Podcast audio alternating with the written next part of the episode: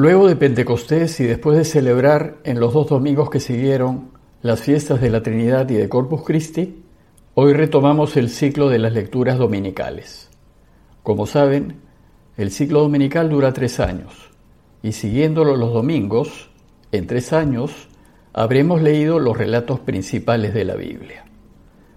Este año estamos en el ciclo A y en el ciclo A se lee principalmente el Evangelio de Mateo. Ya lo estábamos leyendo antes de que empezase la cuaresma.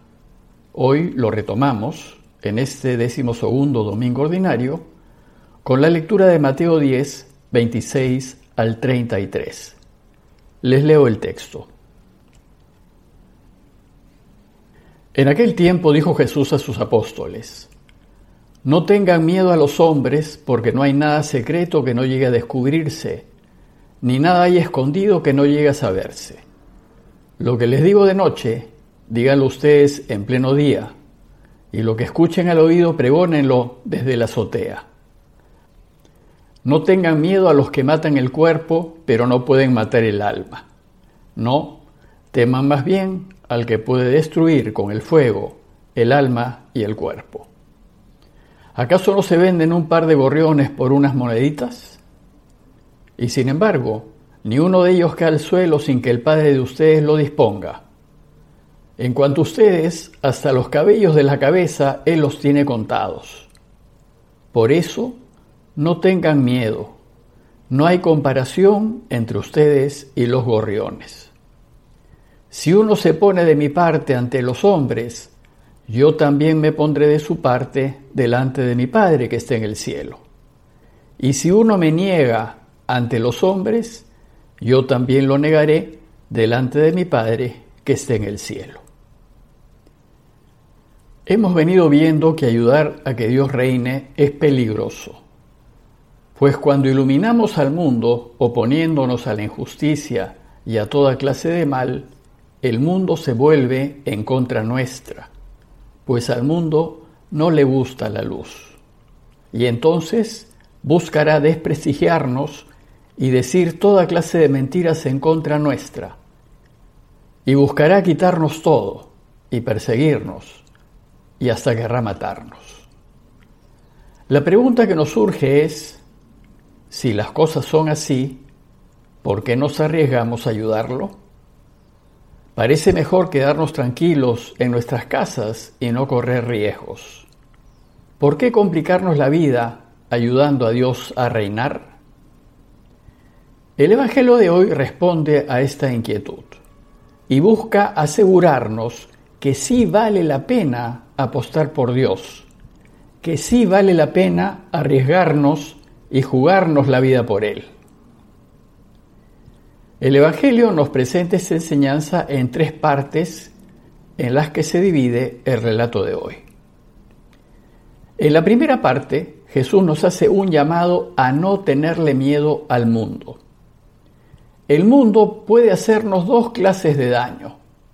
Un daño de palabra, va a buscar desprestigiarnos, difamarnos, levantándonos calumnias, falsedades, mentiras y falsos testimonios. Y un daño de obra, va a buscar anularnos y eliminarnos, quitándonos, persiguiéndonos, violentándonos y matándonos. Hoy Jesús nos enseña que no hay que temerle a ninguno de estos males. Primero, nos enseña que no hay que temer el daño de palabra. No tengamos miedo a los hombres, pues aunque nos levanten falsos testimonios y digan toda clase de mentiras en contra nuestra, la verdad siempre sale a la luz. Y dice Jesús, nada hay cubierto que no llegue a descubrirse ni nada hay escondido que no llegue a saberse. La verdad, tarde o temprano, siempre alcanza y descubre a la mentira. Lo que hay que hacer es oponernos a los que nos difaman viviendo como hijos de la luz, como hijos del día, y que nuestras vidas sean libros abiertos y que no tengamos nada que esconder. Cuando no tengamos vidas dobles, ni cuentas secretas, ni agendas escondidas, ni nada que ocultar, Cuando no nos estemos protegiendo de nadie, cuando todo lo que hagamos y digamos lo podamos poner a la luz, cuando vivamos en la luz y estemos siempre del lado de la verdad, no hay manera de que alguien nos pueda acusar. No nos podrán hacer nada y viviremos en paz. Más bien, lo que Jesús nos dice es que su mensaje hay que difundirlo, anunciarlo y pregonarlo a todos desde los tejados. Lo que les digo de noche, díganlo ustedes en pleno día, y lo que escuchen al oído, pregónenlo desde las azoteas. Pues todo lo que es bueno hay que sacarlo a la luz y hacerlo visible.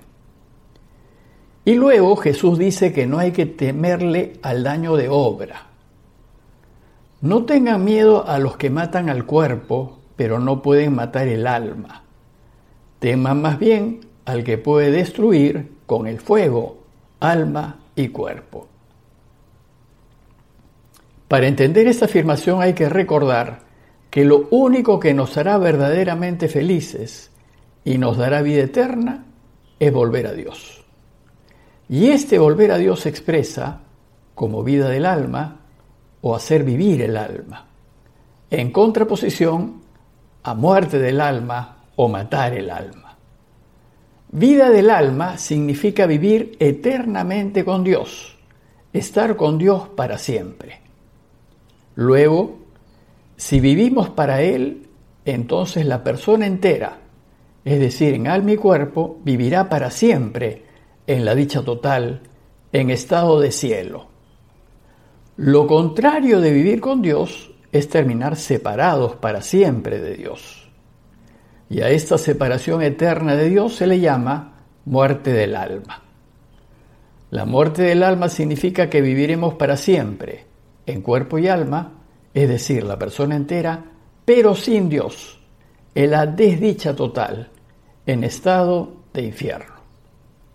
Y por lo terrible que debe ser vivir para siempre sin Dios, se describe a esta situación con llamas y con fuego que quema.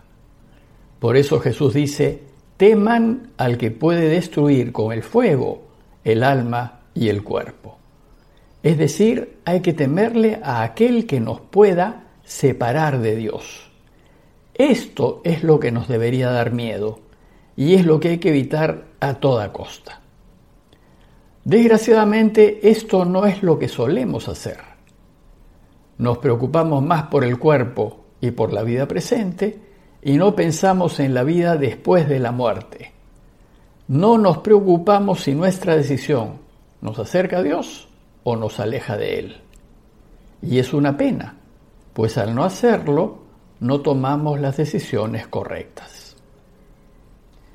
En la segunda parte del relato Jesús nos explica por qué no hay que temerle al mundo. Y la explicación del Señor es muy simple. Dice, ¿no se venden un par de gorriones por unas moneditas? Y sin embargo, ni uno de ellos cae al suelo sin que el Padre de ustedes lo disponga. En cuanto a ustedes, hasta los cabellos de la cabeza Él los tiene contados. Por eso, no tengan miedo, no hay comparación. La razón por la que no hay que temerle al mundo es que el Padre nos quiere como nadie más nos puede querer. Es decir, su atención por cada uno de nosotros es total, absoluta. ¿Y cómo nos querrá? que tiene contados hasta el número de nuestros cabellos. Y para que nos demos cuenta de esto, Jesús trae a la memoria de la gente el cuidado que el Padre tiene con los gorriones. Fíjense, Él está absolutamente atento a todo lo que les pasa a los gorriones. Y no hay comparación entre ustedes y ellos. Si el padre es capaz de estar atento a los gorriones que solo valen unos centavos, ¿qué no será capaz de hacer por ustedes? En consecuencia, no tengamos miedo, nos dice Jesús, porque el Padre nos quiere y nunca nos dejará. Lo que nos toca hacer es solamente confiar plenamente en Dios, así como los hijos que se saben queridos confían totalmente en sus padres. Pues Dios es fiel y su amor es eterno y nunca nos fallará. Y en la tercera parte del relato Jesús nos anima a arriesgarnos a apostar por Él. Si confiamos a ciegas en Dios y estamos seguros de que nos quiere y que no nos dejará jamás, entonces debemos arriesgarnos por Él, debemos apostar la vida por Él. Dice el texto, si uno se pone de mi parte ante los hombres, yo también me pondré de su parte delante de mi Padre que está en el cielo. Pero si uno me niega ante los hombres, yo también lo negaré delante de mi Padre que está en el cielo.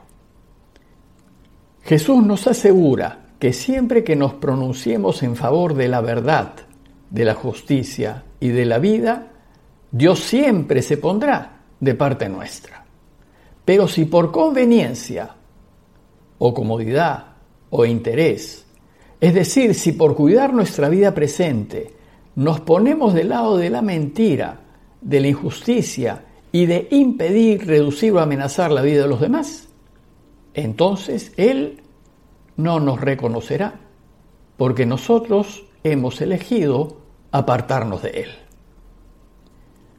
En conclusión, decidamos todos los días jugarnos la vida por Dios, optar por lo que es bueno, por lo que es correcto, por lo justo, por ayudar, por dar una mano, pues es lo mejor que podemos hacer.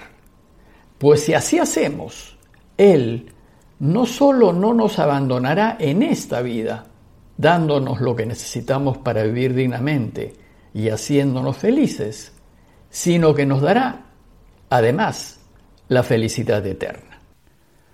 No quiero terminar esta reflexión sin antes saludar a todos los papás pues en varios países se celebra hoy el Día del Padre. Deseo, por tanto, pedir la bendición de Dios para todos los papás, los que ya partieron a la casa del Padre y los que aún siguen ayudándolo aquí a reinar en el cuidado de sus hijos. Que Dios los bendiga a todos. Parroquia de Fátima, Miraflores, Lima.